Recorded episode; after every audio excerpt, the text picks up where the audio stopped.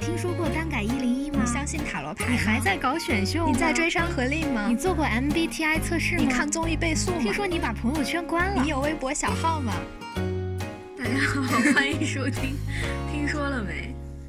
大家好，欢迎来到听说了没？我是赵川。我是乐意，好的，乐意要问你一个非常严肃的问题：你问你使用微信 吗？我当然是有微信了。那你有没有尝试过卸载微信，或者一天不使用微信呢？嗯，没有哎，就感觉变成一种下意识的行为。哦，确实，我现在感觉感觉手上闲着很很奇怪，就会想要点开一些社交媒体之类的。嗯，我经常会看别人的朋友圈，基本上过一个小时就会看一下这种程度吧，就非常关心别人的生活里发生了什么，也非常关心我的生活里发生了什么，要赶快告诉别人。有些朋友的 blog 就做的非常有趣， 特别有趣，算是一种积累素材，也也是就是默默的欣赏。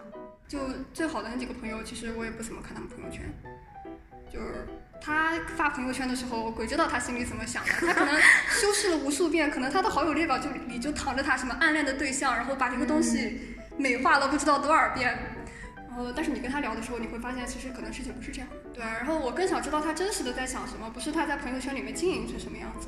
就微信对你来说，你觉得像什么我？会觉得有一点像累赘。